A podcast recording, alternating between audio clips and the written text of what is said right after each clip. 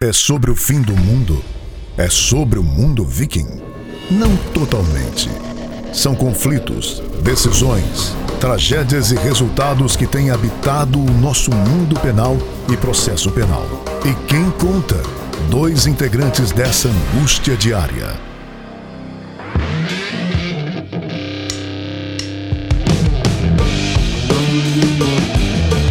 Olá, você escuta e assiste agora o podcast Processo Penal Ragnarok, o seu podcast do fim dos tempos. Meu nome é André Guasti.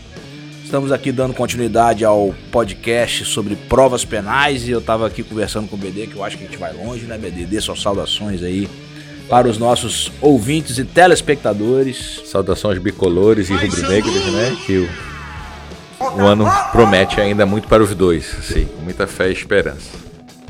Uh, vou reiterar aqui, pessoal, relembrá-los de seguir o nosso canal no YouTube, é, também nas outras plataformas, né, como como Spotify, como o Google, o Google Podcast, o Apple Podcast, uh, o Deezer e Spotify, que eu falei Spotify, mas tudo bem. É, no YouTube você nos assiste, né? Oportunidade única, né? De nos ver com todo. Percebe que eu falo com as mãos, assim, com sangue italiano, mas aí. Mas nas outras plataformas, né? Às vezes no carro ali, mas fica mais, mais fácil só ouvir a gente.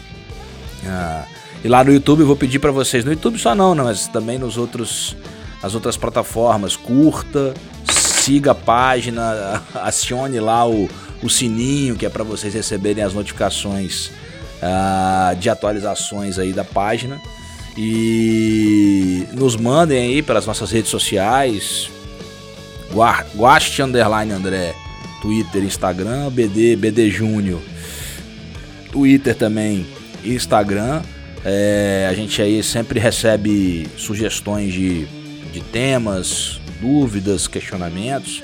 Ah, hoje mesmo um monte de gente mandou ah, sobre questões de prova prova no processo penal, algumas a gente já está até é, é, respondendo, né? No episódio passado a gente já respondeu algumas e estamos aí ah, para dar continuidade. É, terminamos ali ônus da prova, né, BD? Perfeito. Falamos um pouquinho sobre aquela polêmica relativa a, a, se, a, se, a, se em algum momento a defesa tem ônus da prova e a gente conseguiu explicar assim. Né, é, a nossa posição e trazer algumas dúvidas, que eu acho que é, é, natural também.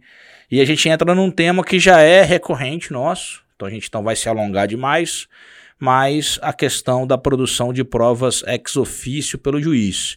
E que nada mais é do que a interpretação do artigo 156 do Código de Processo Penal. Vou ler o artigo e vou passar a palavra para o BD começar os comentários. O artigo 156 fala expressamente a produção, a prova da alegação incumbirá quem o fizer, sendo, porém, facultado ao juiz, de ofício, ordenar, mesmo, mesmo antes de iniciada a ação penal, a produção antecipada de provas consideradas urgentes e relevantes, observada a necessidade, adequação e proporcionalidade da medida, e determinar no curso da instrução ou antes de proferir a sentença a realização de diligências para dirimir dúvidas sobre ponto relevante. E a gente vai falar especificamente sobre a possibilidade aí de produção ex ofício.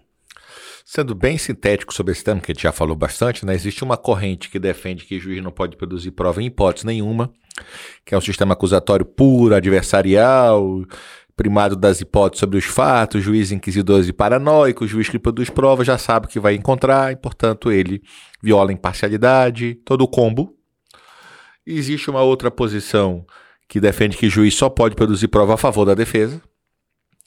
E existe uma terceira posição que se baseia não só no 156, mas na ideia que não há um direito fundamental à instrução incompleta. Não se está tomando partido quando você produz, determina a produção de provas. Ela vai sustentar que é uma obrigação, na medida do possível, né, encontrar a verdade e que esclarecer fatos nada mais é do que qualificar um julgamento. Ninguém tem interesse em julgar com o ônus da prova. Como eu falei, isso só interessa ao réu culpado. Porque o réu inocente quer absolvição. Ele, a prova que vai surgir é da inocência. E ele quer ser absolvido dizendo que ele é inocente. Ele não quer só dizer que não há provas. E se o réu for culpado, o Estado e a vítima têm direito. A vítima tem direito à verdade, como fala a Corte Interamericana. Então, essa produção de provas pelo juiz no processo, não no inquérito, porque o inquérito é uma fase de investigação para acusar, né? Então, realmente ali não existe acusação ainda, então o juiz deve se conter ao máximo, deve evitar a sua produção de provas. Mas uh, professor Bedak, que deu aula no mestrado aqui na FDV, dizia muito bem isso, né? Que verdade formal você pode substituir por mentira formal. Então, assim, se é difícil encontrar a verdade, mais difícil é aceitar, naturalizar que um sistema se trabalhe com mentiras formais ou que simplesmente se seja um juiz Pilatos que lava as mãos, um juiz Chicó, uma vez que o processo está posto. Uma vez posto, você só quer esclarecer os fatos que estão ali postos. Eu vou fazer, eu vou fazer uma ponderação, BD, porque a gente já falou muito sobre isso, mas é, às, vezes eu, às vezes eu mesmo me pego na. na uh, me pego falando que ah, eu tenho uma posição de que o juiz não pode produzir provas no inquérito policial ex ofício. Quase como, quase como se fosse de uma forma absoluta. E, e eu esclareço aqui que não, não acredito que seja de forma absoluta. Eu acho que 156 tem que ser interpretado de forma é, sistemática. A regra é que o juiz não possa produzir uma prova ex ofício. É, no caso das provas antecipadas, das provas é, que vão demandar uma, uma, um contraditório na fase pré-processual, ele excepcionalmente pode resguardar a sua produção. Eu vou dar um caso, um caso. Eu me lembro de um exemplo, mas eu posso pensar em outros. Estupro de vulnerável, certo? Há uma determinação para o depoimento especial o depoimento especial nada mais é do que uma antecipação de prova. E para quem talvez não saiba o que significa isso, houve uma alteração legislativa importantíssima nos, casos, nos casos de crimes é, contra a dignidade sexual envolvendo crianças e adolescentes, é, justamente para preservar a vítima, a vítima de violência, uh, fazendo com que essa criança seja ouvida não pelo juiz, nem pelo delegado, nem pelo advogado, mas ah, por isso que nós chamamos de depoimento especial. Essa criança é ouvida numa circunstância especial. Nós, nós temos salas de depoimento especial hoje. O Estado do Espírito Santo, inclusive, tem essas salas de forma regionalizada. Vitória, Colatina, nós temos uma sala de depoimento especial. É uma sala que não tem uma estrutura de audiência. Uh, inclusive se assemelha a uma brinquedoteca, em quem vai fazer os questionamentos a essa criança é um profissional com a qualificação necessária para isso. É, normalmente psicólogo, assistente social, que tem um curso específico de, de, de depoimento especial. E não me parece violador o princípio acusatório numa circunstância em que você recebe a informação, ainda na fase de inquérito, ah, de, do, da ocorrência de um delito como esse, se o delegado faz diversos pedidos, às vezes de prisão do réu ou algum pedido cautelar, e que não haja um pedido nesse sentido que o juiz determine a sua realização. Uhum. Uh, Cara, veja. até porque é uma imposição legal. Uma imposição legal que visa única e exclusivamente resguardar a vítima. É, e esse tem um caso interessante, porque inclusive a lei fala que o objetivo é ter por uma única vez, né? Sim. Evitar para evitar a revitimização. Exato. Inclusive, a lei é muito clara em dizer se não for feito dessa maneira, é possível a caracterização de uma violência institucional. Sim. Então, é, me pergunto, o juiz vai ficar omisso se não houver um requerimento do Ministério Público, da autoridade policial, na realização do depoimento especial? Vou deixar para fazer isso durante o processo? Só posso fazer isso durante o processo? Quando é que vai vir esse processo? Vai ser é, é, não sei se você também. Me, não só entendo, como veja, de novo, é, é, é, a grande questão aí é justamente preservar a própria vítima. O que você está fazendo aí nessa é, é uma antecipação probatória, é inegável, a própria lei colocou, mas é uma antecipação probatória. Um... Na minha, nesse caso aqui, estou falando de ofício mesmo, de ofício. Problema nesse caso. Uh, só que com participação da defesa, né? Uh, isso visa você. Uh, o objetivo disso é justamente impedir que a vítima seja uh, ouvida mais de uma vez, isso você revitimiza aquele fato. E vou dizer mais, isso pode servir até em benefício do réu. Uh, eu falo que eu tô com uma situação como a situação é essa. Em fase. Sim. Na verdade, do investigado, né? Que ainda não é réu, tá na fase de investigação. Sim, sim, sim. Que existe uma dúvida se André, o fato ocorreu. É aquela frase clássica. E é uma criança de 4 anos de idade. Toda regra tem uma exceção. Se a regra não tiver exceção, ela própria é uma exceção que confirma a regra que toda regra tem uma exceção. Então. então As tiradas do BD são ótimas. então tem uma exceção. Claro é uma exceção, acho razoável. Tá, a questão é fundamental. Esse é o problema do direito, cara. Essa é a nossa grande dificuldade hoje em dia. Quando você vai para a teoria geral do direito, esse é um dos temas que eu acho super interessante até, derrotabilidade de regras, o de física que os ingleses falam, né? Porque se pondera princípios há muito tempo. O novo CPC fala em ponderação de normas, não é só princípios, regras sendo ponderáveis. E se discute hoje a possibilidade de derrotar regras, mesmo a regra. Agora, é claro que o ônus argumentativo do juiz para não aplicar uma regra é muito grande, ainda mais no penal, no processo penal. Mas você tem que admitir alguns, algumas particularidades. Essa é uma grande dificuldade. Saiu uma tese agora pela Marcial Pons de um cidadão na Argentina sobre la regularidade como direito fundamental. E ele faz a distinção entre a regularidade do código e os particularismos do caso concreto. E para ele, a regularidade é direito fundamental, não deve admitir exceções. Só que eu acho assim, eu sempre digo que, e eu conto um caso que não é nem de penal, um caso que teve uma grande repercussão na Espanha, caso Noara. Para você ver como você tem que, às vezes, relativizar regras. O caso Noara, basicamente, a lei não era questão de interpretação, a lei era muito clara. Menor de idade não pode doar órgãos.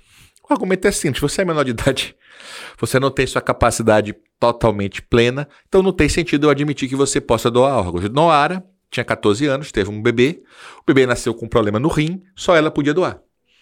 E foi ao judiciário. Eu quero doar. Eu quero, eu preciso doar para minha filha. É natural que, se o legislador tivesse pensado esse caso, ele aceitaria essa exceção, mas o legislador não pensou. E foi para o juiz. E o juiz derrotou a regra e disse: nesse caso, você vai poder doar. Porque a proibição que tinha ali era uma proibição baseada em um sentido, que era o sentido da incompatibilidade da formação completa com o ato de doar, que não existe no caso de uma mãe querer salvar um filho. Então, este é um exemplo para deixar claro o seguinte: mesmo as regras hoje expressas, ah, é, mas isso é ativismo. Bem, Aí, de novo, aquela questão: nós temos que definir os direitos fundamentais, eles são só o ponto de partida ou são ponto de chegada? É só o legislador ou só o juiz? Qual é o nível e qual é o caso concreto? Porque é que eu falo, não é que a regularidade é a regra, não tenho dúvida. Mas eu não posso negar o caráter tópico, eu não posso negar que o problema, que o caso concreto às vezes traz situações que o próprio legislador pensaria de modo. O que eu não posso é fazer uma fundamentação só em nome do interesse público, porque aí no penal ficaria, acabaria os direitos individuais. E aí acontece às vezes, né? A gente tem críticas a decisões nessa, nesse nível de vagueza. Exato. Né? O que ela vai exigir do intérprete é uma qualificação e uma fundamentação mais detalhada para justificar o porquê que aquela regra não era uma regra. É, digamos assim, intransponível, e porque que no caso concreto aplicar esta regra seria mais injustiça. Então, assim, quando a gente fala assim, a regra é que realmente o, o, o juiz no inquérito, até o, o, propósito do juiz de garantias, que está suspenso no artigo 3 mas lá fala em produção de provas também. E você acaba, às vezes, tendo é, umas circunstâncias de. É, a gente falou muito sobre isso já num podcast específico mesmo, né? Que foi por conta da alteração do pacote anticrime. Ah, e aí o 156 estaria meio que colidindo com a previsão do artigo 3 uh, do Código de Processo Penal, na medida em que é, a, a, aparente interpretação de que o juiz não poderia produzir essa prova em prejuízo do acusado. É, e aí, efetivamente, a gente já discutiu isso, né? Mas espera aí, é, como é que eu vou saber que ao determinar a produção de uma prova eu estaria favorecendo ou prejudicando o acusado? Eu me lembro de uma discussão é, que eu tive com isso e que um colega, que eu respeito muito, mas disse assim, não, sempre vai prejudicar. Não, sempre vai prejudicar. Não, discordo, não, não tem como sempre prejudicar. Porque sempre que eu tiver, argumento dele, sempre que eu tiver uma, uma posição é, de ofício, é, ou estarei a, a, prova vai de alguma forma prejudicar o réu, porque se ela beneficiar, já o beneficiaria a inexistência da prova. Exato. Argumento é esse. É um argumento forte, mas eu discordo desse argumento. O argumento é esse. Ah, Mas eu não construo um sistema só que beneficie é, réus culpados. Porque se o réu for inocente, jamais beneficia ele a omissão. Jamais beneficia ele a omissão. Isso, isso beneficia réus culpados. Réus Sim. inocentes, não. Réus inocentes, a omissão vai chegar a uma absolvição por falta de provas. E é aquela história. absolvição fake. É, aquilo que daquela vez. que- Porque é isso. Você, na prática, errou. Ó, prescrição, absolvição por falta de prova, isso é- se enquadra em absolvição fake. É isso. É, é dizer de fato que o direito não deu a resposta correta. Se você chegou ao ponto de um processo judicial é, chegar à prescrição, ah, não, não posso dizer que o cidadão é culpado, nem que é inocente. A não ser a inocência presumida da Constituição Federal. Mas uma prescrição é, para mim, uma das maiores é, é, aparências de impunidade que você tem dentro do processo penal. Sim. Ah, sobretudo quando é declarada de forma intercorrente. Né? Sim. Você imagina, após uma sentença condenatória, Sim. ah, então entre a sentença condenatória e o acórdão gerou a prescrição ant- é, é, é, em razão do- do- dos marcos interruptivos, né? Acho que é a maior manifestação do, do- do- de, de- ineficiência mesmo do, do poder do Estado juiz. Ah, enfim, é, a gente já discutiu muito sobre isso. Ah, dando prosseguimento, então, a gente falaria, a gente já falou sobre isso aqui, né? Valoração da prova penal pelo juiz, livre convencimento motivado, tarifação. Não temos aí a. Assim, prova emprestada, talvez seja interessante a gente falar um pouco, né, BD? Quando é que pode? Ah, tem aqueles requisitozinhos para prova emprestada, né? Observância do contraditório. Esse é o ponto-chave. Não necessariamente entre as mesmas partes. Cuidado com essa pegadinha em concurso. Porque, por exemplo, se eu tiver uma ação pública e depois uma ação privada, as partes já não são as mesmas. Mas foi contra o mesmo réu e ele teve contraditório, eu posso emprestar essa prova. Que o problema do contraditório é contra quem você pretende utilizar a prova. Esse que tem que ter sido garantido no originário. Mas não necessariamente as mesmas partes. É, algumas decisões diziam isso, que precisavam ser as mesmas partes, mas a jurisprudência hoje é bem pacífica para dizer exatamente que não precisam ser as mesmas partes. É necessário que a prova tenha sido produzida em contraditório e que a parte ah, contra quem estaria emprestando essa prova também tenha direito a, a acesso a essa prova, inclusive a é, se pronunciar, contraditar Claro. essa prova especificamente. Mas essa é a, é a possibilidade da prova emprestada, né? Ah, ok, mais alguma coisa aí, BD? Que a gente entra num tema agora, provas ilegais, Nossa Senhora. pelo meu roteiro aqui. Esse é um outro podcast inteiro, só para discutir provas ilícitas. Ainda bem que a gente começou aqui no começo. A gente começou no comecinho, é Tá ótimo. maravilha, né? Tá ótimo. Ah, o famoso pleonasmo. Mas vamos lá, provas ilegais, né? Ah, de cara aqui a gente a gente tem essa clássica é, é, é, divisão, né? E como eu sou metódico, né? Eu gosto de fazer. Ah, prova ilegal seria gênero, da qual seriam espécies, ou das quais seriam espécies provas ilícitas, provas ilícitas por derivação e provas ilegítimas, correto? Embora a parte da doutrina ah, afirme que a partir de 2008 não teria mais diferença entre provas ilícitas e ilegítimas, que seria uma mera construção doutrinária. Provas ilícitas seriam aquelas obtidas mediante violação do direito ah, direta ou indiretamente da Constituição Federal. Ilícitas por derivação seriam aquelas viciadas por serem decorrência das provas anteriores. E a gente vai falar sobre a teoria Frutos dos da- frutos da... árvore envenenada. E ilegítimas seriam aquelas produzidas eh, com ofensa à à disposição Processual. legal, processual, né? sem nenhum reflexo de nível constitucional. Ou de direito material, né? Sim. Ou seja, essas seriam as diferenças aí entre elas. E a gente começa a falar então sobre provas ilegais. Começamos como provas ilícitas, a o que, que primeira coisa quer? importante Acho- que eu acho aí já é definir uma coisa de cara. Prova ilícita não anula processo. Essa é a regra. A prova ilícita anula ela e todas as delas que forem derivadas. Se só tiver prova ilícita, o réu vai ser absolvido por falta de provas, mas o processo existiu. Nós temos uma exceção, uma pegadinha que cai muito em prova, que é a questão de prova ilícita produzida no plenário do júri. Porque a prova ilícita feita no plenário do júri ou ilegítima, nós não temos como saber se o jurado usou ou não usou a prova. Aí tem que anular o júri e marcar um novo julgamento. Não tem jeito. Mas fora do plenário do júri, a regra é que prova ilícita ela não anula o processo. A prova ilícita vai anular ela e todas as provas que dela forem derivadas. Um aspecto que eu gosto muito quando eu discuto esse tema e é muito interessante, muito é o que o Supremo decidiu no inquérito 2424. Um caso muito importante para a gente definir que essa questão de que se viola a lei, não viola a lei, não é numa interpretação meramente literal. O que, que aconteceu no inquérito 2424? Aconteceu que um ministro do Supremo autorizou que fosse colocada uma escuta ambiental num escritório de advogados. Só que a Polícia Federal colocou essa escuta no escritório de, de advogados na madrugada. E a primeira tese da defesa foi: olha, a prova é ilegítima, a prova é ilícita, porque a Constituição fala que só pode cumprir mandado judicial durante o dia. E era incontroverso nos autos que, que foi colocado à noite. É, foi ao Supremo e o Supremo disse: não, essa prova é válida. E aí é que nós temos que entender isso. Aí de não se basear exclusivamente numa interpretação literal. Por qual motivo existe a proteção noturna? A proteção noturna existe porque as pessoas normalmente estão no seu repouso noturno em casa, na privacidade do seu lar. Fica mais vulnerável e fica menos. E constrangedor. Isso, isso subsiste no escritório de advogado? Não, tanto que não tinha, não houve.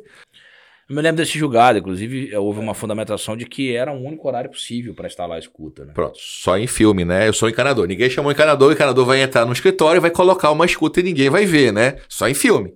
Na vida real isso é impossível. Então acaba é, que você... essa galera tá assistindo pouco filme de, de detetive. Pronto. E aí é importante a gente discutir isso. A ilicitude ou ilicitude não é meramente, porque nós temos que lembrar o seguinte: a nossa regra é que todas as provas são válidas. A regra é a completude probatória. A regra é que deve ser admitida todas as provas para que se encontre a verdade. Agora, há exceção. Evidentemente, se eu violar a lei, se eu violar direitos, aí não. Só que esta violação ela tem que ocorrer de modo efetivo e não meramente literal. Até porque é aquela diferença clássica do Friedrich Miller e toda adotada entre texto e norma. Texto é o que está escrito, norma é o texto interpretado. Eu não posso reduzir a norma ao texto. O que está escrito está sujeito a uma interpretação que precisa ser, portanto, é, utilizada. Sempre é uma questão hermenêutica, né? Sim. A gente tudo. não pode esquecer isso. Cada me. É, não se pode dizer que é aquela história, né? A lei é clara, quando a lei é clara não tem interpretação. Para eu falar que a lei é clara, eu já interpretei. Então, assim, as, as palavras são vagas e ambíguas, etc., mas a interpretação, ela ela é fundamental para a operação do direito. Então, não temos como. Então, esse é só esse, esse ponto de partida, essa limitação de que provas ilícitas são produzidas com a violação à lei, etc. Mas eu tenho que ver o contexto e a forma, porque isto é constitutivo do caso. Isso é constitutivo do caso. Você entende que não há mais essa, essa diferenciação entre ilícitas e, e, e, e ilegítimas, OBD? Cara, para mim existe a diferença, mas não em termos de efeitos práticos. As consequências é. são praticamente as mesmas. Cara, só para vocês entenderem, pessoal, 157 ele fala o é, seguinte, é, olha, é. são inadmissíveis devendo ser desentranhadas do processo as provas ilícitas, assim entendidas as obtidas em violação às normas constitucionais ou legais. Ou seja, o próprio legislador traz um conceito é, de prova ilícita que a doutrina não adotava. Eu acho que o legislador simplesmente errou no conceito. Assim como fez com, ah, vai com a exceção de provas ilícitas, né? Do, é, do... Da fonte independente fonte que independente, ele define como descoberta isso inevitável. Aí, isso Exato. aí, isso aí. Então não, não... Agora, alguns autores querem fazer a seguinte distinção. Uma é repetível, outra não seria repetível. Porque uma é quando viola a Constituição. Eu acho também que não é esse o ponto que eles de falam partida. de violação direta à Constituição e violação indireta à Constituição. O Nut e a Vena, de, de, eles... É, Alguns fazem essa distinção. Mas eu penso que, veja, a, a questão da repetibilidade, então, por exemplo, um tema super polêmico, a polícia acessa teu celular. Essa é uma prova em tese repetível. O fato de não ter tido, é claro que toda a investigação a partir dela em tese está contaminada, mas ah, pode depois, porque ninguém discute que num flagrante tu pode aprender o celular. Apreender é tranquilo, no Você flagrante. Cuidado com isso. Se for uma busca, STJ é pacífico que ou você coloca no mandado de busca que você, Você vai aprender, aprender. computadores, etc., ou não pode. Não está no contexto probatório. Precisa ter essa ordem expressa. Mas Uhum. no flagrante é pacífico que pode apreender, mas não Entrar nele. acessar. Pra acessar tem mas que ter. se você acessou E se e, o depois é cidadão repetível, permitiu, BD? Deu a senha. Pronto. Aí é toda uma discussão sobre voluntariedade da concessão da senha, mas eu não vejo. Aí ou tem então, outra, porque é tanta teve um pressão. caso- Ou então ele chegou, tava aberto o celular. Hum. Pois é, ó, teve o caso Joguei no modo aberto, avião. Tem outro caso do, do, do, do- de- do chip. Teve um caso aqui do Espírito Santo que o STJ decidiu que se o chip, o celular estava num carro abandonado. Aí a discussão era qual é a expectativa de privacidade de um celular num carro abandonado. Então, E o vou- celular dentro da unidade prisional. pronto. Bem, Eu vou, vou longe, hein? eu quero dentro da unidade saber. prisional. E lá no trabalho externo. Não, eu quero saber qual é o São essas fundamento discussões que eu tenho semanalmente. aí. cidadão ter um celular Dentro da unidade prisional. Dentro da unidade prisional. Eu queria só entender isso. Esse habeas corpus que eu falei é o habeas corpus 552-455 do O celular Espírito Santo. abandonado, né? É, É, eu lembro disso. exatamente. Que aí ele vai discutir. Permitiu o acesso. né? Exato. Abandonado. Exato. Ó, a discussão em meta é essa: roubo majorado, acesso a telefone encontrado em veículo abandonado, alegação de licitude de prova colhida, não ocorrência, fotografia e expectativa de privacidade. Inexistente. Não há expectativa de privacidade nesse caso. Você abandonou o carro e o celular. Então, assim, a nossa grande dificuldade quando vai discutir prova ilícita é a casuística mesmo. Nós temos que olhar cada caso, por isso que eu falei. Não dá para generalizar. Pode sempre, não pode nunca. Qual é o limite? O limite é o caso concreto que nós vamos ver se as razões que o legislador proíbe, se elas realmente prevalecem naquele caso. Isso sem entrar num debate que depois nós vamos ter sobre proporcionalidade de provas ilícitas, que é o, esse é um debate muito vamos chegar nela lá. O que, que a gente vai falar aqui agora? Sobre as consequências ah, da ilicitude. Ah, nós tivemos aí, ah, como tudo, né, três correntes. Qual seria o alcance do parágrafo terceiro do artigo 157 do Código de Processo Penal? Ou seja, nós falamos, pessoal, da prova ilícita, aí qual a consequência de se reconhecer a ilicitude de uma prova. Então, vou dar um exemplo. Faz-se uma interceptação telefônica sem autorização judicial. né? Todo mundo aqui sabe que é, É uma- crime, inclusive. além de ser crime, ah, trata-se de uma cláusula que nós chamamos de reserva de jurisdição. Só o juiz pode determinar a interceptação telefônica. Juiz criminal, inclusive. Só juiz criminal, perfeito. Até porque tem que ter relacionado com crime. Então, naquele exemplo que eu dei no, Sim, no, sim, no sim. passado do, do cidadão que queria grampear a esposa com autorização judicial. Teve um de precedente isolado do STJ, eu cito na minha tese, que ele admitiu uma interceptação civil em vara de família, mas era uma situação diferente, porque a mãe ou o pai, não lembro qual dos dois, estava escondendo uma criança. ah. Então tinha uma situação também de risco Sim, aí. boa, crime a também, liberdade, então, dependendo. mas ela estava na vara de família. E foi o juiz de Sim, família que sim, decidiu. Então foi uma questão assim bem específica e pontual. Mas é um, de novo, aquele negócio que eu falei ainda agora. Regras às vezes são derrogáveis, enfim.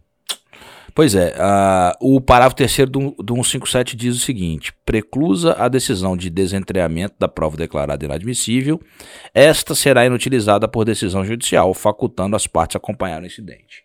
Então nós temos o seguinte: ah, a alegação de uma ilicitude de uma prova, então o exemplo que eu dei, uma interceptação telefônica feita sem autorização judicial, que a gente chama aí comumente de grampo ilegal. Essa prova é trazida aos autos do processo, há uma alegação de ilicitude e o juiz acaba por decidir que de fato houve uma ilegalidade e determina o desentranhamento dessa prova. Ah, inclusive a sua inutilização. Isso é fundamental para as outras instâncias que não terem acesso à prova. Por isso que foi importante o pacote colocar essa, essa regra expressa do desentranhamento, né? Porque É, a garante. discussão é essa mesmo. Ah, o caput obriga ao desentranhamento? Para mim, sim. Para mim, tem que, tem que fazer um incidente, tem que desentranhar. Porque o que acontece? É claro que há também uma discussão sobre a teoria da contaminação do julgado que o ministro Fux suspendeu e o Toffoli. Porque alguns alegam que preclusa a decisão de desentranhamento. Se você pressupõe Às que tem uma decisão no de desentranhamento, É. você tem que decidir por desentranhar ou não desentranhar. Sim. É, Essa é uma, é, uma, é uma interpretação que se faz. Ah, E eu acho que eu ficaria com a terceira posição, que a regra é que ele desentranhe, mas ele pode fundamentadamente determinar a sua não destruição ou o seu não desentranhamento. Em alguns casos específicos. Se não tiver transitado em julgado, ok. Mas se eu tiver um mandado de segurança, por exemplo, que já diga. Não, eu falo, por exemplo, assim, decisões... assim, para ela ser utilizada, por exemplo, como prova de comprovar a inocência do réu. Sim, porque pode ter prova ilícita a favor da defesa. Pois é. Esse Entendeu? é o problema. Assim, ah, toda a prova ilícita vai ser desentranhada e destruída? Não. Se eu, se eu entender que, que aquela prova ali vai comprovar a inocência do réu ou vai auxiliar sim, a defesa, sim, eu posso não determinar a destruição. Não, isso, então, era meio, meio. Isso eu estou de acordo. Não, é, tranquilo. É uma tranquilo. posição intermediária, mas nem, nem. Tranquilo, porque as pessoas às vezes assustam isso lá, vai processo penal só favorece o réu. Gente, mas olha só. Primeiro, o processo penal limite é o Estado, não a particulares. E segundo, tu quer me justificar condenar um inocente? Se o cara é inocente, meu amigo, como ele provou, não importa, ele é inocente. Agora, é claro, quando eu falo não importa, assim, ele torturou, ele matou, não. Ele vai responder pelo crime. Não, e é outra, outra coisa, conversa. prova de inocência com tortura não dá. Você assim, eu estou sendo acusado, eu torturo um cara para dizer, para ele dizer que que fabricou prova contra mim. Às vezes nem essa prova pode Pronto. ser válida, porque às vezes ele Primeiro, epistemologicamente, isso... o cara confessa qualquer coisa, né? Pois é, é. Ela não é epistemicamente confiável, e além de não ser epistemicamente confiável, é, mas há a possibilidade, inclusive, de processá-lo por essa tortura, porque isso está fora do âmbito da defesa. Sem dúvida, sem dúvida. Que aí é um exagero. Não, não há inexigibilidade de conduta diversa numa situação como essa. Sim, sim. Seria, por exemplo, uma interceptação é, ilegal. Claro. Eu vou interceptar a pessoa ilegalmente para comprovar a minha inocência.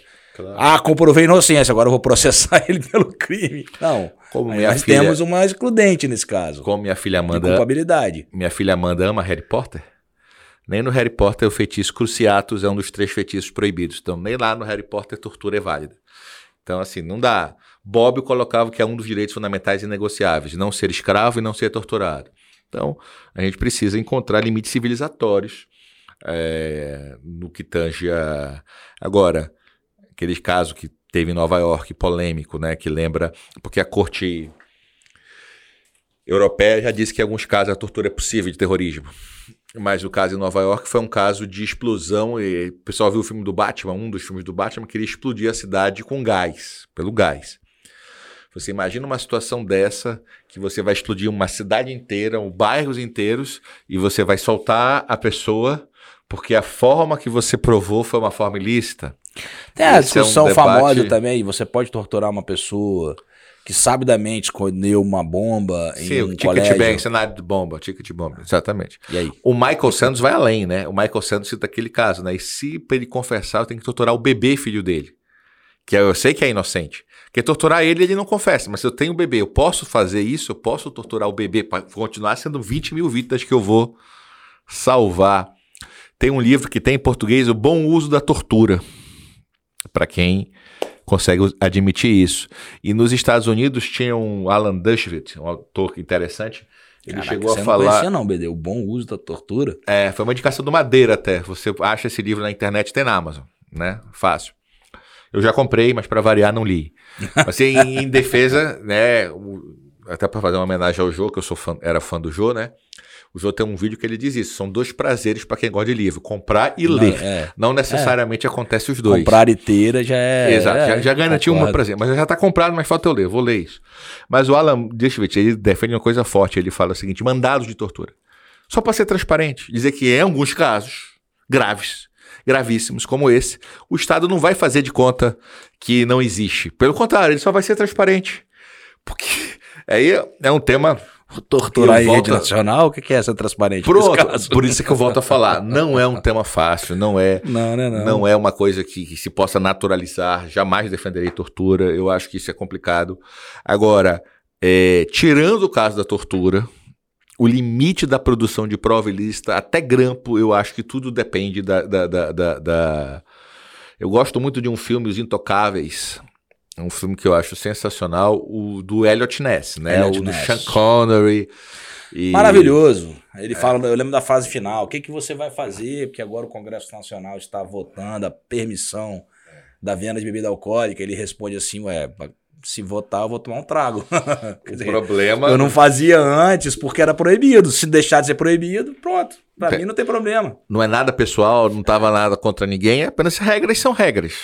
Essa é a nossa, Sad Lex. essa é a nossa grande dificuldade no Brasil. A gente sempre pensa nas melhor cena nas dele, cara. É a melhor cena dele. É, o, filme tem várias Não, cenas geniais, É, né? Genial. Na hora que ele, ó, ele- recomendação, Intocáveis. é, é um Os clássico. Intocáveis. Ganhou o Oscar, ganhou Não- o Oscar. Não confundo com aquele filme maravilhoso também, francês também, também. também. É, que é muito bacana, que fala daquele aquele cara que teve um acidente, ficou Isso. tetraplégico, mas não é esse. É sobre um filme de gangster. Gangster. É, a história de Al Capone e Al Capone, é. Al Capone e Ness. Mas mostrando como o sistema é, é corrompido muitas vezes e como você precisa, de fato, é, algumas vezes. O problema é, claro, definir isso, né? O Agami fala isso. Quem controla a exceção acaba que é o soberano. Então, quando é que eu vou admitir regras e exceções? Em nome do bem eu posso fazer maldades? Enfim, isso é muito complicado. A gente precisa ter muito cuidado. Não é uma questão que se estimule. Se a gente proibindo provas ilícitas, você vê toda hora violação de direitos, imagine se a gente falasse, tá liberado, pode usar prova ilícita em qualquer caso ou em casos graves. No pacote Então- anticrime, a- o Sérgio Moro chegou a tentar sugerir uma proposta de, de utilização da proporcionalidade, não foi? Uma, chegou a virar a proposta? Cara, eu lembro não- que ele usou, que eles tentaram até era Ah, uma. mataram ele na rede social. É, não, eu lembro da isso. história da boa-fé, que era a discussão que a Isso. Suprema Corte Americana aceita. Perfeito, perfeito, Era um lembrei. dos dez pacotes, uma das dez medidas de combate Então à não foi- corrupção. Foi, foi com o Moro, não. Foi com o MPF. É, foi uma das Ah, dez beleza. medidas que Corrigindo, a Suprema então. Corte Americana aceita. O- Sim, a discussão é. virou um fla-flu errado, pô. As é. pessoas, pra variar, né, fazem isso aí na rede social. É, o tema não é Só serve fácil. pra isso. Eu- volto a falar, de novo, o problema da prova ilícita, a discussão da prova ilícita é uma discussão do que queremos. Os alemães falaram, a prova ilícita pode custar a verdade. Uma frase clássica do Hasselmann. Pode custar a verdade. Outra coisa é você diz assim, tá, mas é, o professor Barbosa Moreira, que, pô, ninguém discute a capacidade do professor Barbosa Moreira, se você botar no Google a Constituição as provas ilícitas, o professor Barbosa Moreira fala, olha, isso há mais de 20 anos. Para tráfico eu admito prova ilícita. Proporcionalidade. Ele morava no Rio de Janeiro. professor Barbosa Moreira. Então, assim, a Toda gente vez que precisa as pessoas ter... falam sobre a questão da... A gente vai entrar na violação de domicílio aqui de novo, que vamos falar de busca e apreensão em provas de espécie. Eu vejo algumas decisões, e eu não... aqui não é a crítica à decisão, mas eu, eu faço esse, essa, essa provocação, olha. O cidadão entrou na casa é, de um acusado, né, sem mandado, e lá encontra a droga. É, e aí houve uma- um exagero e a gente não pode permitir a violação de domicílio, e a gente já discutiu sobre isso. Olha, nós temos que preservar, porque isso normalmente acontece com a população é, menos favorecida. A gente fa- fala aqui dos negros, dos pobres, que são os principais destinatários desse tipo de ilegalidade. Ótimo. E se for acharem um corpo? Pronto. E, e Ah, é crime fa- permanente? É. Homicídio é crime permanente? A ocultação de cadáver, sim. O homicídio, não.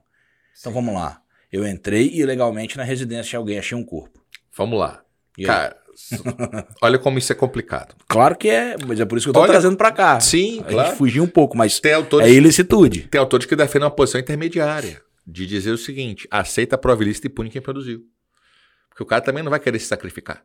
Então pune o policial que produziu a prova ilícita. Então, vamos conseguir as duas coisas: limitar abuso do Estado e permitir que culpados sejam punidos que não podem.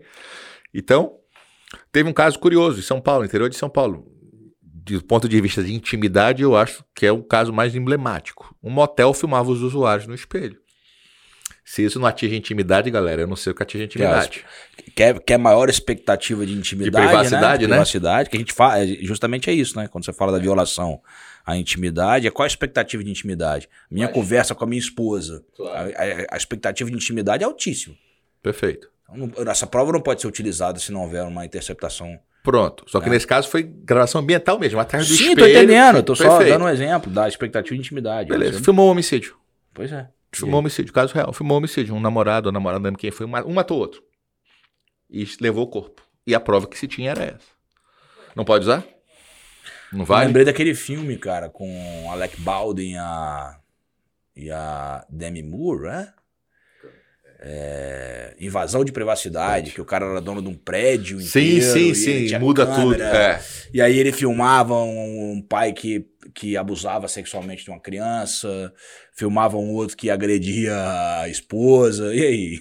Tá aparecendo isso aí. Que motel é esse, BD? Pelo Pois é, de que loucura. Pois é, mas a, a- a nossa. É, é, é isso que, eu- que a gente tem que, que entender. Como isso que eu falei, olha, a grande dificuldade em provas ilícitas é a definição justamente de que fins não justifica meios, não se, não se lava lama com lama, não se combate crime praticando crimes, tudo isso eu estou totalmente de acordo. Nós não devemos.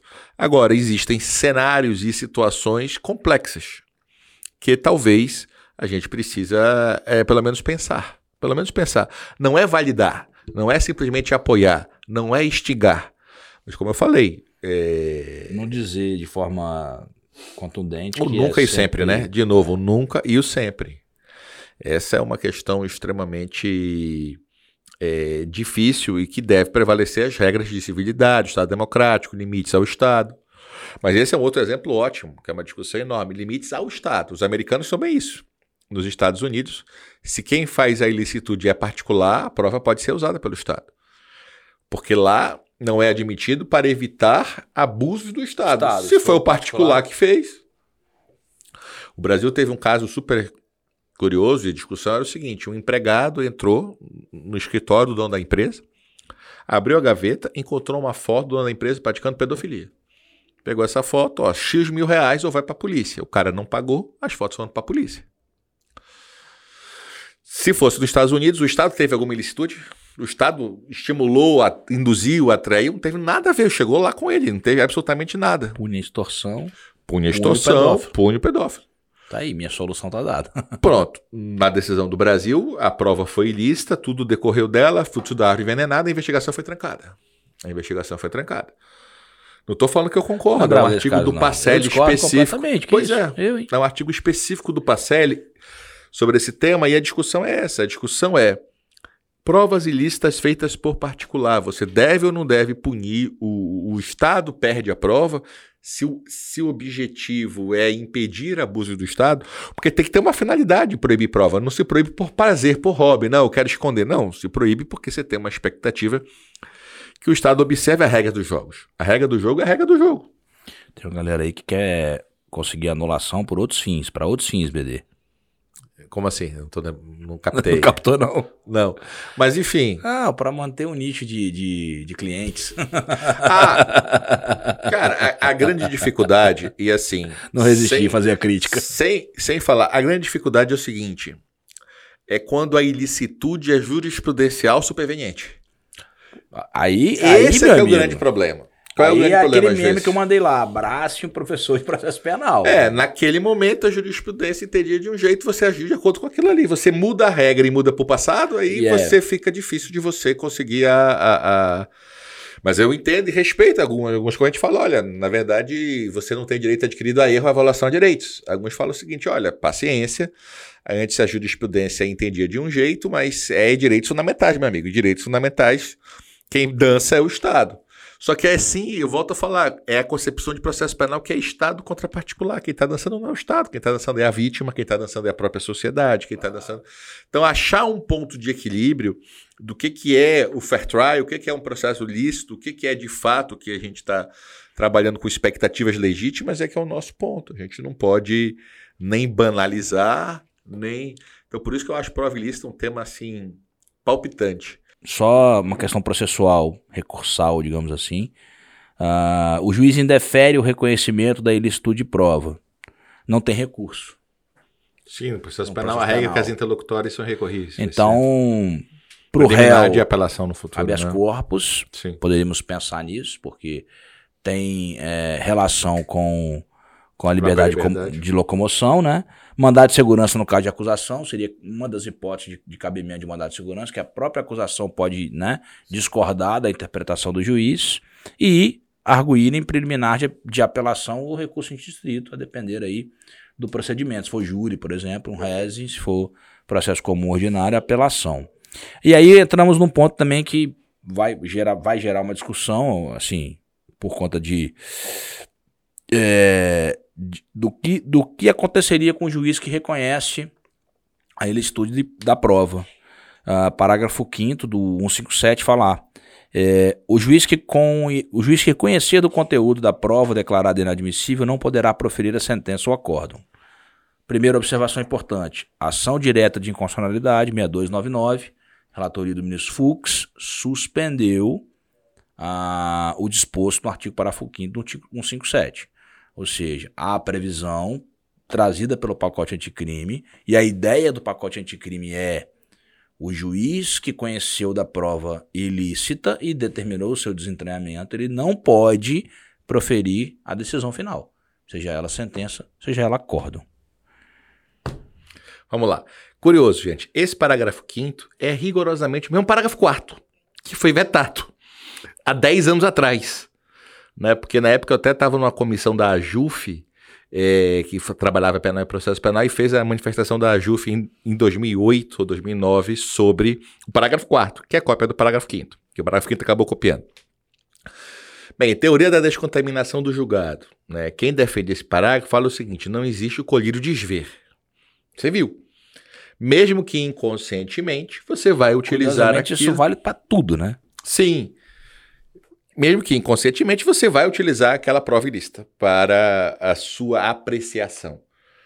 É, bem, quais são os perigos dessa teoria? O Busato tem até um, um- texto muito interessante chamado Desentranhamento do Juiz. De desentranhar a prova, que você está fazendo aí é desentranhar o juiz, desaforar o juiz. Né? É, muito, é muito complexo, gente, você tá- partir por isso. Porque, veja, o que tinha que fazer era aperfeiçoar o sistema para que não se produza prova ilícita. Porque aqui você então não quer aquele juiz, eu produzo a prova ilícita, um risco objetivo. Segundo, se o Você pleno. manipula a escolha do julgador. Pronto, Não, foi- esse juiz é muito mão pesada. Vamos produzir uma prova ilícita, ele para de julgar. Foi o Quer dizer, ele, disco- ele, ele reconhece a ilicitude da prova, ele desentranha a prova, ele toma providência É. em prol da rigidez do processo e ele fica suspeito, Tá, E impedido de julgar o processo. E se foi o- Então, é um impedimento, e né? se foi o pleno do Supremo? Todo mundo viu a prova. Eu vou desentranhar os 11 ministros. Se a prova, o processo é público, a prova é ilícita, foi publicada Primeiro- no Jornal Nacional. Acho assim, o primeiro questionamento que a gente tem que fazer, vamos lá. É inconstitucional o dispositivo? O parágrafo 5 Eu acho que essa pergunta é prévia. Passou. Congresso Nacional, Poder Legislativo. A gente faz a primeira, igual a gente falou sobre o juiz natural, é, sobre juiz de garantias. É constitucional ou não é?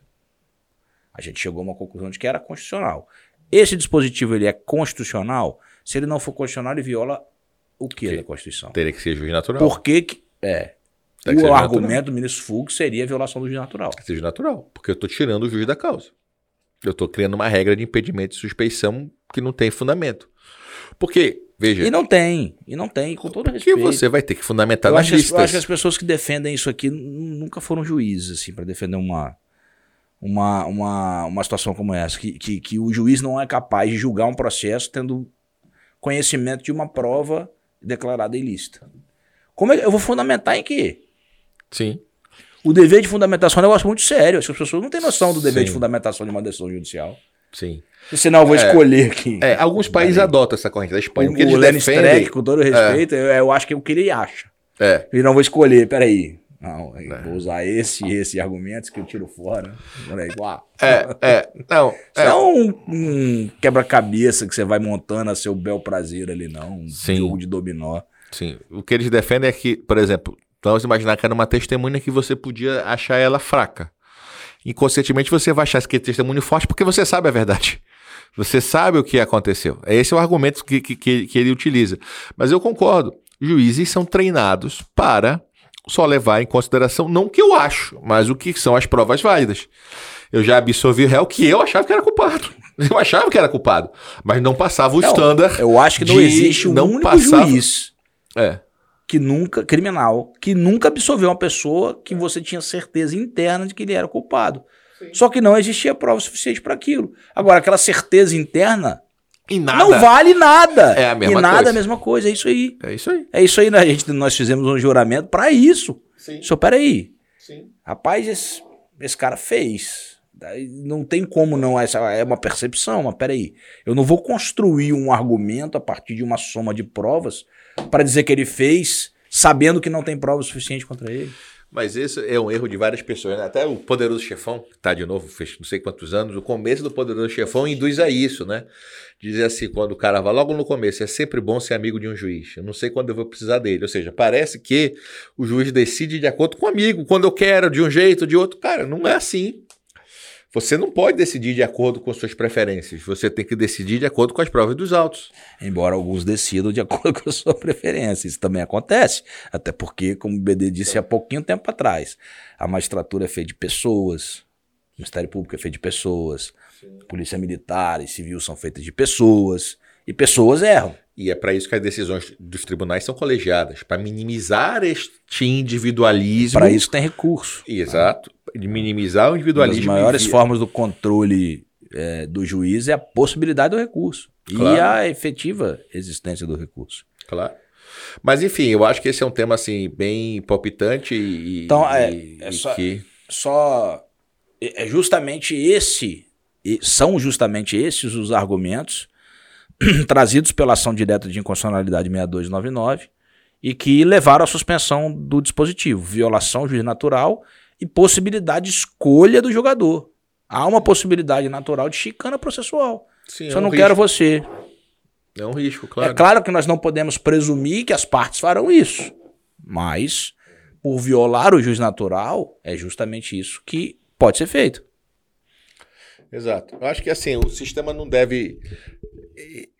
Esse é outro tema que eu acho muito interessante, né? Que é bem polêmico. O juiz tem que ser imparcial, isso é óbvio, mas as causas de impedimento e suspeição são rol taxativo ou rol exemplificativo? A jurisprudência fala que é rol taxativo.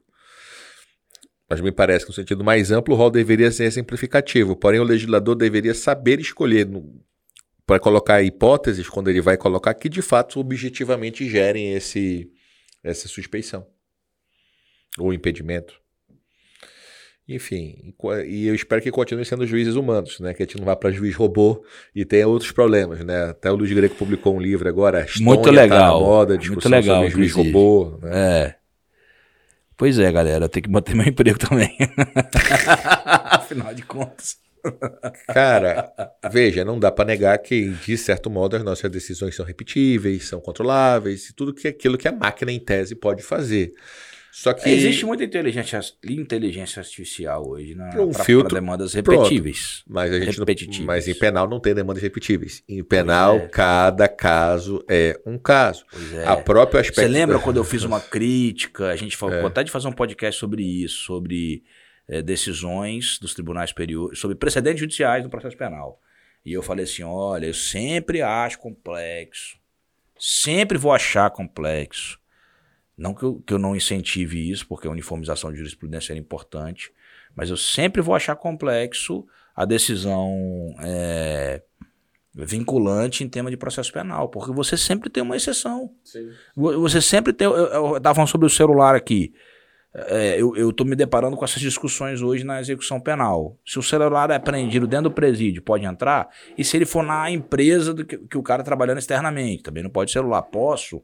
Entrar com, posso aprender o celular e entrar, né, falando de forma leiga, invadir o celular, o agente penitenciário, o policial penal pode fazer essa diligência, porque dali ele pode perceber que ele estava cometendo um outro crime, né, ameaçando alguém, claro. uh, uh, enfim. Volto a falar, qual é a expectativa razoável de privacidade de um celular no presídio? Nenhuma. Nem, na, nem no trabalho ter. externo. Se ele não pode ter, ele não tem, tem expectativa de. Pre... Eu, eu trato da mesma forma. Se Sim. ele está no trabalho externo, ele sai da unidade prisional, vai para o trabalho e volta, ele não pode ter celular. É a mesma coisa que ele estivesse trabalhando dentro da unidade prisional. Ele não tem expectativa de privacidade. Então nós não podemos salvaguardar a privacidade de alguém que não deveria nem estar com o celular. Sim. É a lógica do sistema de provas para mim. Né? É. A pessoa tem que entender que o preso não pede só sua liberdade. A liberdade é o direito mais visível. Outros direitos fundamentais são restringidos objetivamente com a prisão. Pois é, então é, concordamos, né, BD, que é, me parece violador ao princípio do juízo natural a previsão do pacote anticrime de retirar do juiz, como eu disse, né, o juiz que reconheceu o estudo da prova, que teve inclusive a, né, a, a uh, que proferiu a decisão reconhecendo a nulidade, reconhecendo a ilicitude. Não me parece uh, não só uma questão de, de, É até paradoxal, mas como você colocou, né? Ele, ele quer ferrar o cara tanto que ele tira a prova. É. Ele quer tanto ferrar o cara que ele tira a prova, de, do, ainda mais se for de ofício. Ele nem pode não de ofício. Nada de ofício. Ai, ai. Mas vamos lá. É, bom, dando prosseguimento aqui, a gente entra agora em provas ilícitas por derivação, a famosa Fruits of the Poisonous Tree. Uh, no meu inglês aí, perfeito. é, realmente. e a gente está chegando no finalzinho aí do podcast, talvez a gente não consiga falar tudo, mas vamos deixar justamente uma, uma introdução do que a gente vai falar no próximo podcast, BD, porque esse é um tema que vai gastar um, um, uns belos minutos, né? Só é. 10 são poucos. Primeiro ele estava ah, na jurisprudência, no caso Collor, depois foi para o pacote anticrime, né? Isso aí. Vou deixar então você você fazer uma introdução, BD. Com certeza você vai fazer com mais propriedade. Mas assim, vou dar um conceito básico, né? A prova ilícita por derivação, de uma forma bem simples, é, são aquelas que, derivadas de uma prova ilícita, mesmo sendo consideradas isoladamente ilícitas, por derivarem dessa ilícita, elas acabam sendo também reconhecidas como ilícitas por derivação. Isso. Ah, se, se você árvore... parte de uma prova ilícita, mesmo que você a produz de forma lícita, você acaba contaminando. Por isso, é, teoria dos frutos da árvore envenenada. Você contamina os frutos daquela árvore cujo caule estaria envenenado. Isso, se a árvore está, os frutos também estão. Porque não adianta eu proibir a prova ilícita se o Estado levar alguma vantagem disso. A questão é essa. Tá, eu torturei, eu não posso usar a tortura, mas eu já sei onde eu consigo provas. O cara me indicou eu... ali, ali, ali. Então acaba que você levaria uma vantagem de uma ilicitude. E a lógica é, não, meu amigo, age totalmente dentro da legalidade, porque a sua ilicitude você não vai perder só ela. Você vai perder ela e tudo que tu conseguir a partir dela também estará contaminado. Mesmo que este segundo momento seja lícito isoladamente. Mas você só conseguiu ele por causa. Através da, da ilicitude anterior. É, é claro que nós que vamos é... falar sobre as exceções. Claro. Né, e os casos que geraram essas exceções. Mas vamos falar primeiro do caso que gerou a, a aplicação da teoria é, do, dos frutos da árvore envenenada, BD, e, e, justamente mencionar que no Brasil só foi positivada há pouco tempo, né, relativamente Sim. há pouco tempo. Antes nós usávamos a jurisprudência. A, Com base na adesão do Supremo Corte A prova ilícita por derivação era uma, era uma aplicação do, de, uma, de uma jurisprudência da Corte norte-americana que foi trazida uh, para o Brasil, primeiro de uma forma jurisprudencial e depois virou é, lei, né? E salvo ah. engano foi um 7 a 4 no julgamento originário. Não foi unânime não, de considerar ah, a derivação. Eu não lembro não. é, salvo engano, não lembro agora, mas eu sei que foi para a maioria, não foi unânime no Supremo não. Que era justamente isso, você entrou sem mandado, aprendeu computadores na casa da Dinda, salvo engano. E ao aprender computadores, você começou a pedir os mandados para degravar. Então, os mais novos, casa da Dinda era da do Collor, né? Salvo engano, foi esse mesmo precedente do Supremo, o primeiro caso do Brasil. E aí o que, que aconteceu?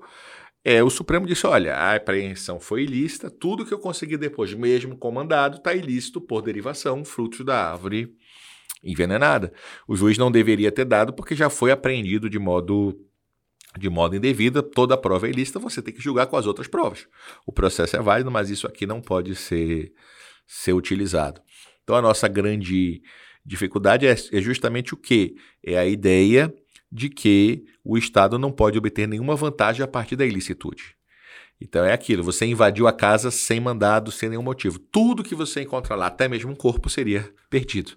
Tudo você não poderia utilizar porque a invasão foi. Agora, já existia um dispositivo no Código de Processo Penal, se eu não me, se eu não me engano, ah, o 573, parágrafo 1 princípio da redução, que a nulidade só vai em relação aos atos que. A nulidade de um ato, uma vez declarada, causará a dos atos que dele diretamente dependam ou seja consequência. Ou seja, que de uma forma indireta já permitia a interpretação dessa ilicitude por derivação. Uh, apesar de não estar num capítulo específico de provas e sim de nulidades, né? É, eu só queria lembrar se esse dispositivo ele é do código de 1941 ou se é de uma alteração Salvo posterior. Engano, é, é, essa parte não foi alterada, não. Não é? Ele é originário. Sim. O CPP originário. Sim. Ou seja, um dos argumentos que o Supremo utilizou à época, eu me recordo, foi esse dispositivo. Uh, a nulidade de um ato, uma vez declarada, causará dos atos que dele diretamente dependam ou seja consequência. Traz isso para a prova ilícita por derivação. Olha, a nulidade dessa prova vai acarretar todos aqueles atos subsequentes a essa prova. Então, que, nós, aliás... nós já tínhamos uma, uma positivação, talvez não é. expressamente sobre a questão probatória, mas na questão de nulidade, nós já tínhamos essa, essa, essa, interpreta essa previsão legal. Aliás, você tem uma coisa, na exposição de motivos que deve ser lida, as partes de nulidade. A exposição de motivos de nulidade é uma aula, uma discussão Nós já falamos super... aqui que é muito importante que as pessoas leiam a exposição de motivos do Código de Processo Penal. É essa muito... Parte, claro que vão falar Tudo. que ela é inquisitória, que ela é isso, mas... Mas até para você compreender o momento histórico claro. que nós vivíamos. Espiolhar nulidades. É. A gente precisa compreender o momento histórico que nós vivíamos. Ninguém aqui uma das primeiras coisas que a gente sempre falou é que o Código de Processo Penal teve uma inspiração fascista. Sim, é teve uma inspiração no Código Rocco, que Só foi vigente na Itália fascista de Benito Mussolini. Sim. Ninguém é que negou isso. Tanto é que diversos dispositivos do Código de Processo Penal não foram recepcionados pela Constituição. Outros tantos foram alterados. Né? Só para os mais antigos, né? Então, eu fiz 20 anos de magistratura, um tempo estou ficando velho, né? Então, pega Juiz, antes de 88, o juiz podia iniciar ação de ofício, tinha no 26, assessor. Procedimento penaliforme. Isso, judicialiforme também, como alguns chamavam. perdão, é, judicialiforme. Outra questão super interessante é. A penaliforme também, também né? Alguns é, chamavam. São os dois, é. O 594, antigamente, deserção pela fuga do réu. Esse negócio de falar assim, ah, viola a prisão, às vezes vai até. Lá era no primeiro grau, meu amigo. Se fosse reincidente ou mal, recorria preso. Recorria preso. E pra se fugir. recorrer, tinha que se recolher a prisão. Deserto antes de 77, da própria mudança do flagrante. A regra era pessoa de culpa. Pegou o flagrante, então assim, o pessoal fala: ah, cara, mudou muito. Esse código não tem nada a ver com o código de 40. Agora, é claro que é uma coxa de retalhos. É claro que nós precisávamos de um código realmente novo, inteiro, bonitinho, sistemático. Eu acho uma Eu concordo vergonha... que a gente precisa, mas eu, eu tenho medo do que vai vir, né? Demorar mais. Eu tenho medo do que vai vir. Mas, é igual a discussão da Loman. Nós perdemos a oportunidade de termos uma Loman próximo à lei orgânica do Ministério Público à época. Porque hoje, se a Loman vai para o Congresso Nacional, a, gente, a magistratura é, é. É demonizada. Demonizada. É. É uma casta, é, né? É. é uma casta, enfim. A gente precisa ver que juiz a gente quer ter, que tipo de atrativo Sim. você vai ter as carreiras. É, não é só né? atrativo, né? não. A prerrogativa mesmo. A... Sim, é um tema fundamental. A prerrogativa. Eu achei interessante isso, uma vez debatendo com os alunos. É, como as visões elas têm pré-compreensões de que na magistratura tudo é privilégio e elas não compreendem que é, as garantias do juiz, inclusive remuneratória, Sim. Porque eu digo que só adolescente mimado é independente sem dinheiro, meu amigo. Não existe isso. Independência começa no bolso. Então, se você pode sofrer é, por, por anos retaliação, no sentido de não ter recomposição, não se trata de aumento, se trata de recomposição, isso atinge a tua própria independência. Isso é óbvio, mas enfim. É claro que nós somos suspeitos porque somos juízes. Mas o fato é que, independente disso, você tem que discutir o que, que você quer. Na verdade, eu, daqui a pouco. Juízes, né? Exato. Né? Pronto. Depois ninguém sabe. Pronto. Vai. Então a gente precisa. Vai saber se eu vou ficar na magistratura até o final. Pronto. Ninguém sabe. A gente não sabe nem se vai eu estar vivo apego, amanhã. Eu, eu, amo o que eu faço, mas eu tenho um apego absoluto ao que a, a, a, profissão não amanhã. Amanhã, quem sabe? Não, e é uma questão que eu gosto de falar sempre para os alunos. Três coisas. Primeiro, te afasta da pobreza, te afasta da riqueza, você Sim, nunca vai ser rico. Pronto. Fecha duas portas. Mas uma questão que eu acho muito importante também. É, você é que dignifica o cargo, não é o cargo que dignifica você. Então não é o fato de você ser juiz que você pode ser usado para ser melhor ou achar que tem algum privilégio nessa sociedade. Pelo contrário, você aumenta a responsabilidade, você tem que servir de exemplo, você sofre uma série de restrições.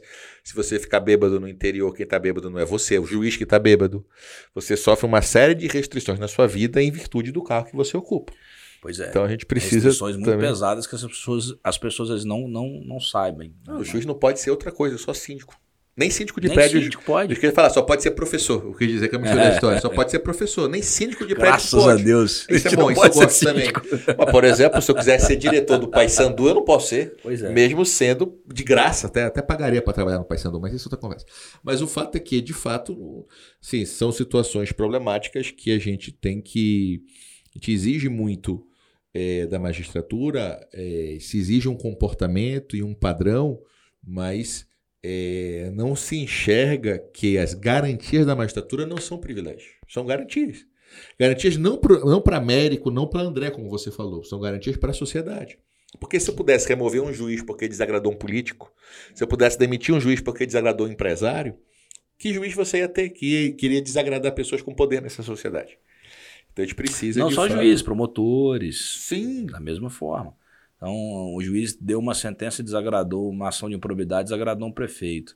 Se o prefeito pudesse influenciar, pode tirar aquele juiz de lá, É, e já teve, no passado, teve tentativa de multa, inclusive, para ação civis públicas, que fosse... toda semana tem. É. E a magistratura agora é isso, né? Possibilidade de, de, de responsabilizar pessoalmente o juiz Claro. por conta de decisão reformada. Sim, pois é. Isso é complicado demais. Enfim. Mas vamos lá. Que, agora é isso que você falou, né? Durante anos o Ministério Público tentou equiparar com a magistratura. Agora, você pode pegar em qualquer estado, em qualquer união, assim, na União, a magistratura tem muito menos garantias e muito menos direitos, inclusive remuneratórios, que o Ministério Público. Certo ou errado, só tô... São fatos, de novo, não é opinião. São fatos apenas. Certo ou errado não é errado. Me perdoe a franqueza. Mas vamos lá, pessoal. Chegamos aí ao final do, do, do quarto podcast. Ah, provas penais. E, pelo visto, vai bater o recorde do Tribunal do Júri. Nós vamos prosseguir. ah, provavelmente mais um ou dois, eu acredito que Até dois, mais, é, talvez mais, mas a gente quer tentar esgotar o tema mesmo. E aí, um abraço mais uma vez, agradeço aí a- a audiência de todos vocês. Lembrem, por favor, eh, sigam o nosso canal, acionem lá o sininho para notificação, sigam nas nossas redes sociais, ah, interajam aí, porque a gente gosta dessa interação justamente para a gente acrescentar conteúdos. E um abraço a todos, mais uma Pronto. vez, sempre obrigado. Só queria terminar dizendo isso, assim.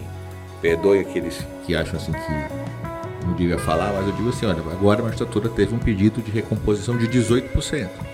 E eu desafio alguém, ao último reajuste que se teve foi em 2018. 16. O reajuste para ganhar menos. O reajuste oficial foi 16.